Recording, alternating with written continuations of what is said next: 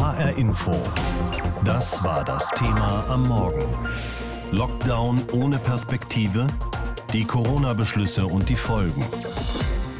Gestern gab es wieder eine Corona-Schalte zwischen Merkel und den Ministerpräsidenten und schon vorab hatte sich ja abgezeichnet, dass es Verschärfungen der Maßnahmen geben wird.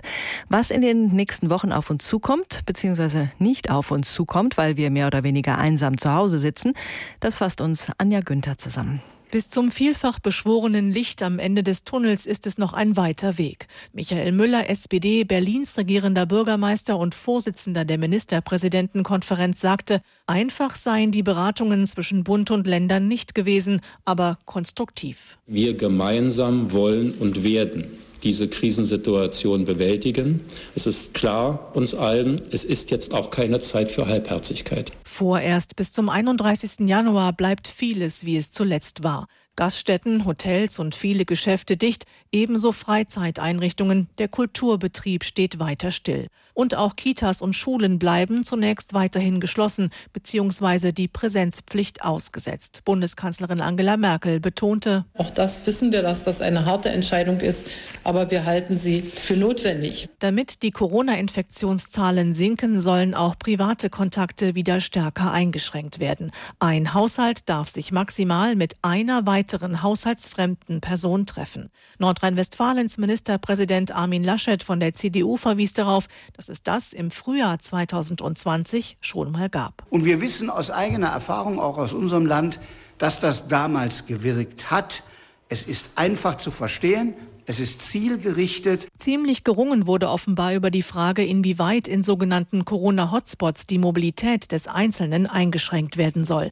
Ein Landkreis, in dem innerhalb von sieben Tagen mindestens 200 Corona-Neuinfektionen pro 100.000 Einwohner registriert wurden, ist ein solcher Hotspot. Dort soll man sich künftig nur noch maximal 15 Kilometer von seinem Wohnort entfernen dürfen. Ausnahmen gibt es bei triftigen Gründen, wie etwa der Fahrt zur Arbeit. Insbesondere haben wir hier im Blick, dass tagestouristische Ausflüge keinen triftigen Grund darstellen. Die FDP hält das für so nicht akzeptabel und, meinte FDP-Bundesvize Wolfgang Kubicki, für rechtlich fragwürdig. Wenn meine Oma 16 Kilometer entfernt wohnt, darf ich sie nicht mehr besuchen, obwohl das Infektionsschutzgesetz ja vorschreibt, dass soziale Kontakte nicht äh, dauerhaft unterbunden werden dürfen. AfD-Fraktionschefin Alice Weidel nannte die Verlängerung des Lockdowns sinn- und nutzlos und sprach von einem Vernichtungsprogramm für Handel, Gastronomie und Mittelstand.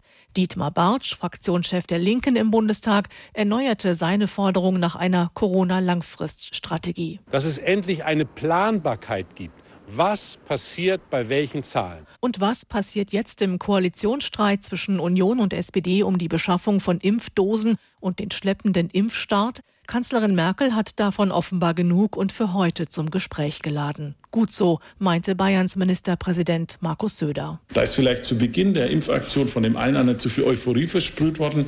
Darum fand ich das heute auch sehr gut, dass die Kanzlerin selbst sich mit diesem Thema so beschäftigt und es mit zur Chefsache gemacht hat, um eben einfach da voranzukommen. Die aktuellen Corona-Beschlüsse müssen jetzt noch in den Bundesländern per Verordnung umgesetzt werden.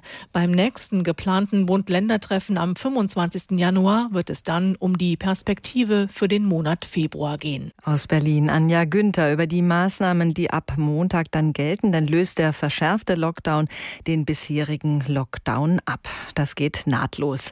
Dr. Martin Stürmer ist Virologe und Leiter eines Medizinlabors in Frankfurt. Der hat uns gestern Morgen schon gesagt, dass er einen sogar verschärften Lockdown für das Mittel der Wahl hält, angesichts der immer noch hohen Neuinfektions- und Todeszahlen.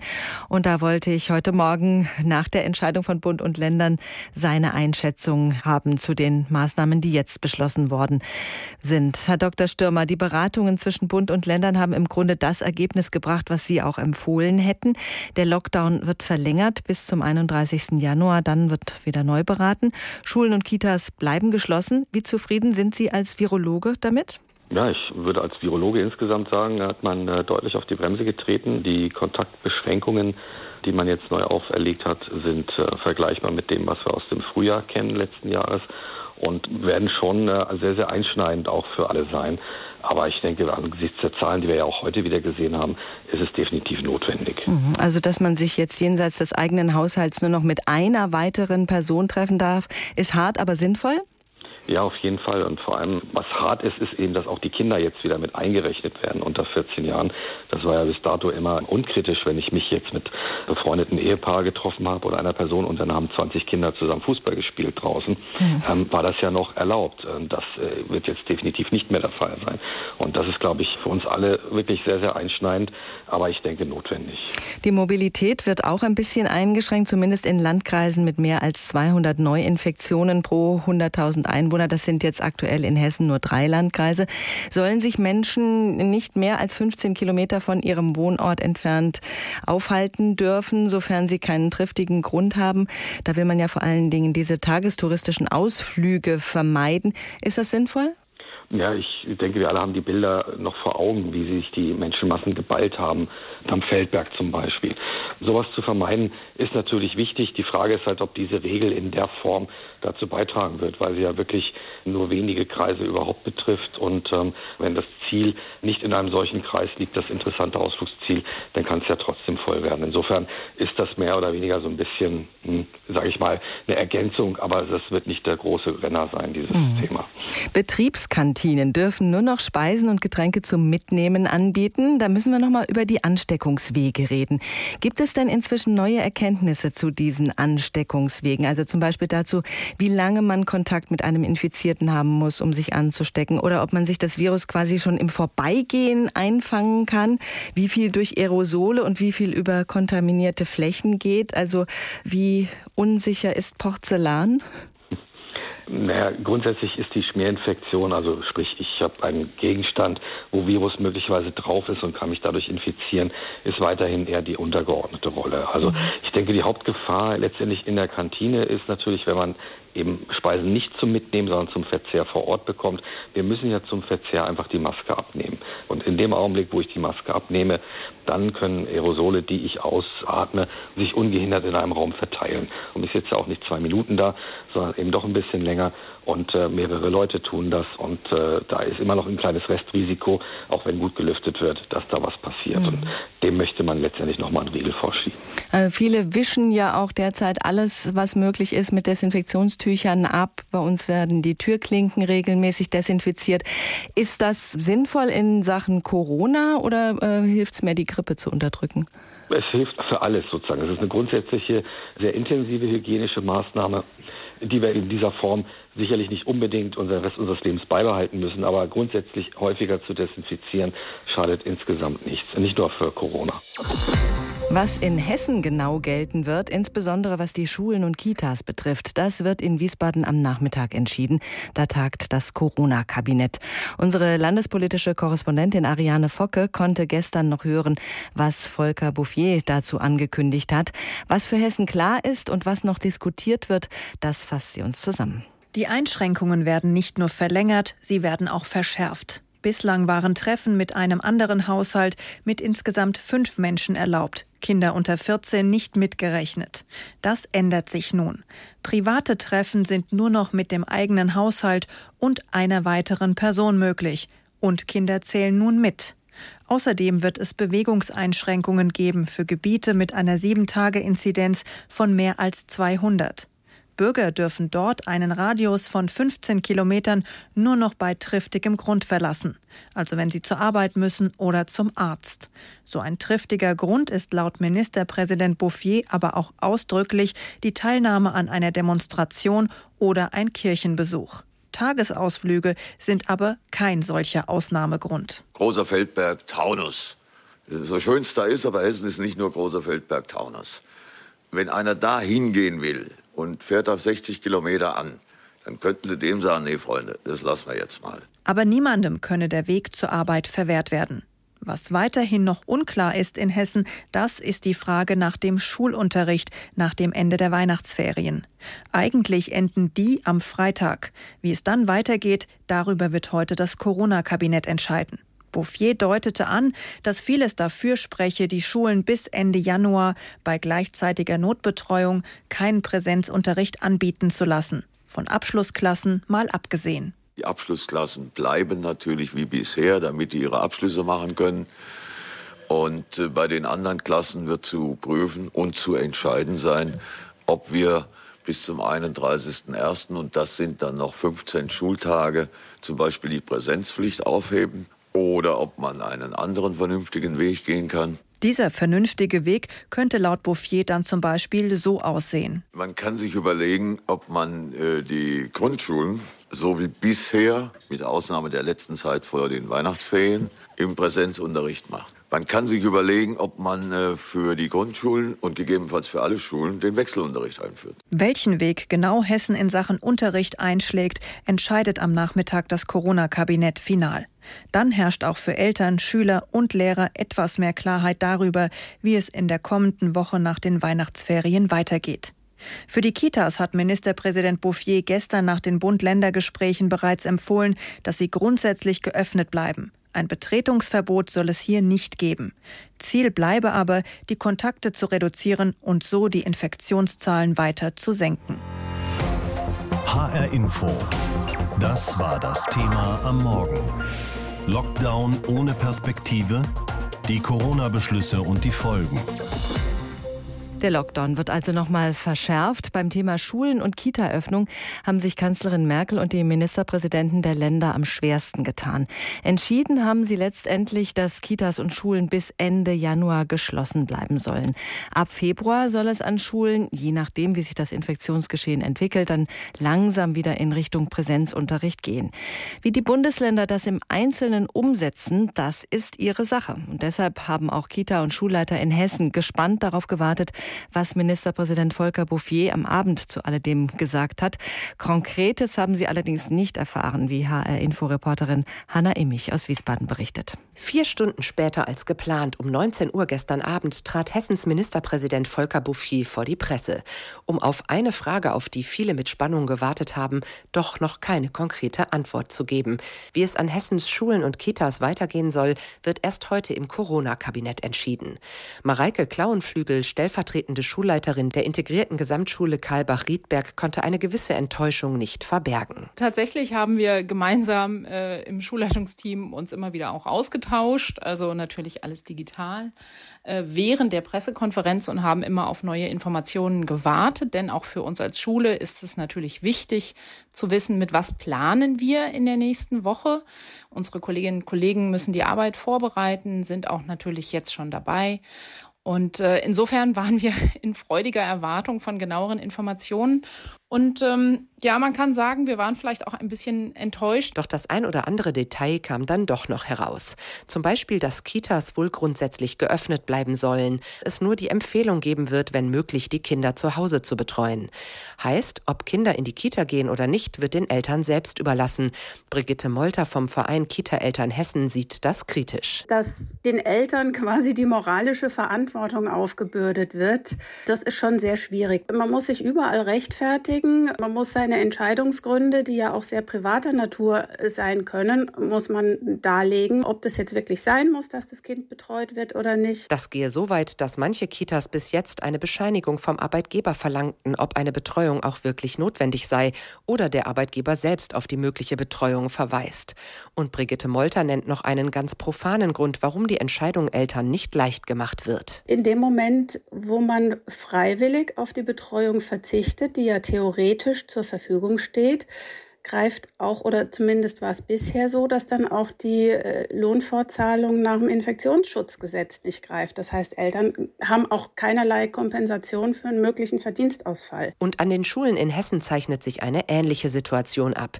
Der Ministerpräsident sagte, dass in Hessen vermutlich lediglich wie vor den Weihnachtsferien die Präsenzpflicht aufgehoben wird, die Schulen also nicht offiziell geschlossen werden.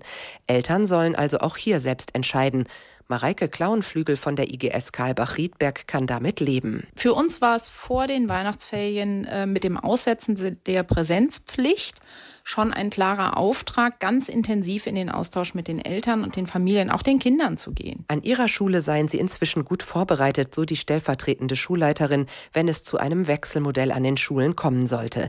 Dafür haben sie bereits einen sehr konkreten Plan in der Schublade. Indem die Kinder einen Tag in die Schule kommen und einen Tag von zu Hause arbeiten. Die Lerngruppen wären halbiert Und jede zweite Woche würden die Kinder entweder Montag, Mittwoch, Freitag in die Schule kommen oder Dienstag und Donnerstag. Das habe den Vorteil, dass die Schüler regelmäßig in der Schule sind, den Alltag und sozialen Austausch haben und die Belastung für die Eltern zu Hause gering sei. Für die Lehrergewerkschaft GEW Hessen fehlt es aber nach wie vor an einer langfristigen Perspektive für die Schulen. Die Vorsitzende Maike Wiedwald. Und da geht es um ein Konzept.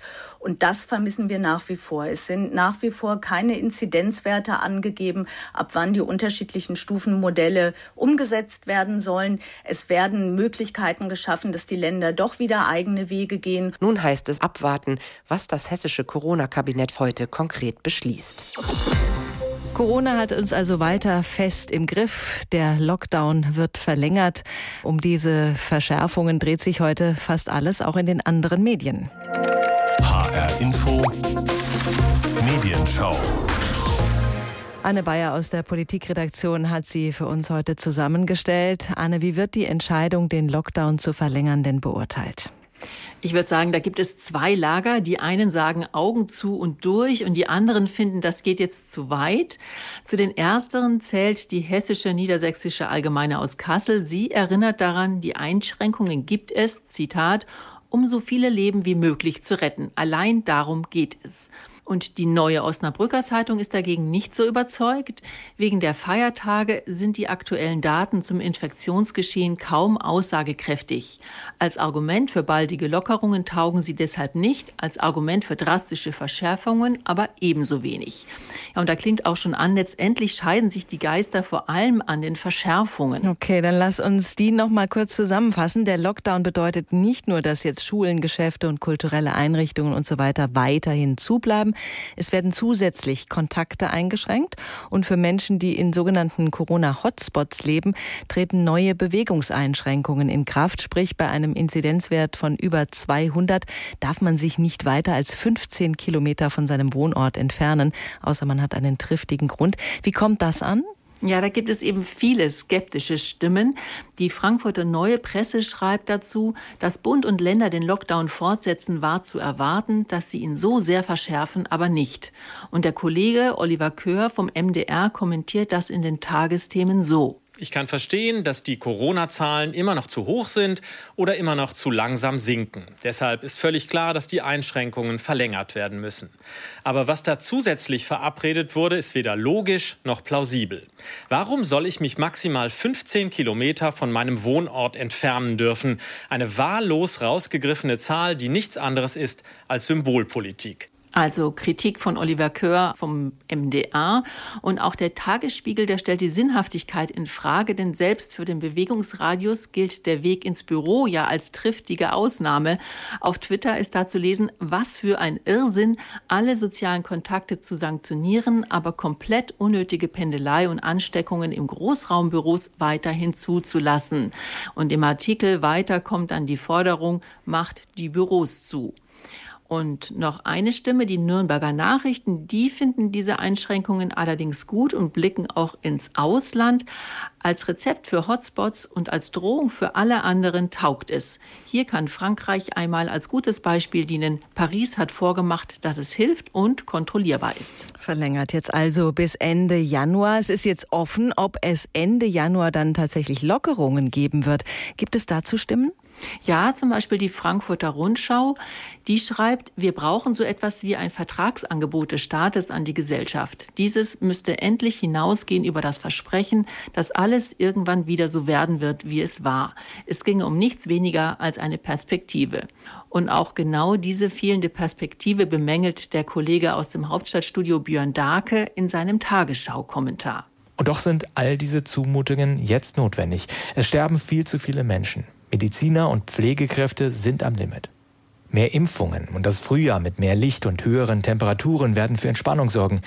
Bis dahin kann eine langfristige Corona-Strategie mit klaren Kriterien dafür sorgen, die Zumutungen zumindest nachvollziehbarer zu machen. Ja, und auch Zeit Online ist mit diesen kurzfristigen Maßnahmen nicht zufrieden. Die Zahlen stimmen noch nicht, drehen wir also am Lockdown-Regler, heißt es da und weiter. Diese Strategie, die eigentlich keine ist, richtet mittelfristig mehr Schaden an, als sie kurzfristig verhindert.